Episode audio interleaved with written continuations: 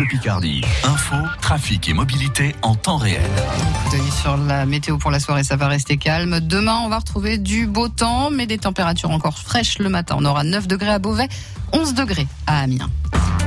Et à 17h, les infos, Alexandre Lepère. Ça y est, les professeurs sont prêts. Et chez nous, dans l'Académie d'Amiens, 26 000 enseignants du premier et du second degré terminent en ce moment leur journée de pré-rentrée.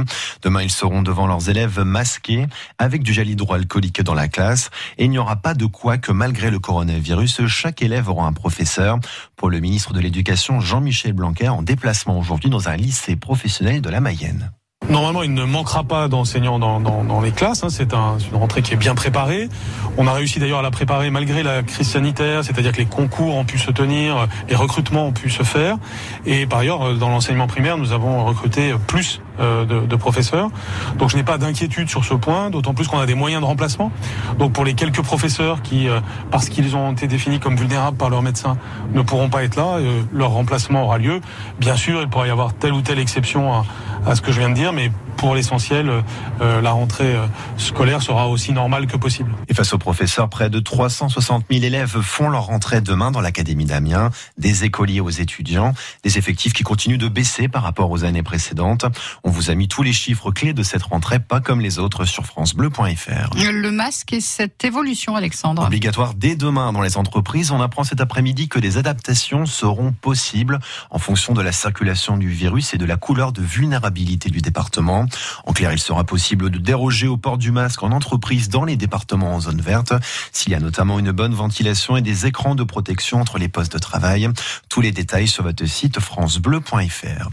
Une ministre demain à Beauvais dans l'Oise, Elisabeth Borne, la ministre du Travail, de l'Emploi et de l'Insertion, en déplacement à partir de 10 heures dans les locaux de la brosserie française, la seule usine de fabrication de brosses à dents en France.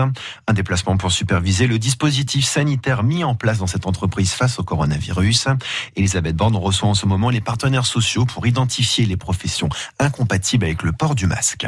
Le train au cœur du plan de relance du gouvernement, c'est la demande cet après-midi de Bruno Gazo, le président de la FNOT, la Fédération nationale des usagers des transports, au lendemain des pannes de caténaires en série dans le sud-ouest entre Dax et Bordeaux.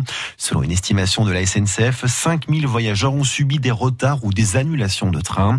Certains passagers ont mis 20 heures pour faire Dax-Paris en TGV cette bonne nouvelle à Corby, près d'Amiens. Et oui, l'église Notre-Dame de l'Assomption de Lannoville est à l'honneur. Elle a été retenue aujourd'hui parmi les 101 projets de la mission patrimoine portée par Stéphane Bern. Elle va bénéficier en fait des gains de la troisième édition du Loto du patrimoine, une aide qui sera au moins de 30 000 euros. Vous pouvez acheter un ticket de la nouvelle édition du Loto du patrimoine dès aujourd'hui chez votre buraliste. Le cyclisme est le final de la troisième étape du Tour de France. Les coureurs arrivent à Sisteron dans les Alpes-Maritimes, une étape de 198 km qui devrait se terminer d'ici quelques minutes par un sprint massif. Et puis après le vélo, on parlera aussi football et Amiens c'est sur France Bleu Picardie.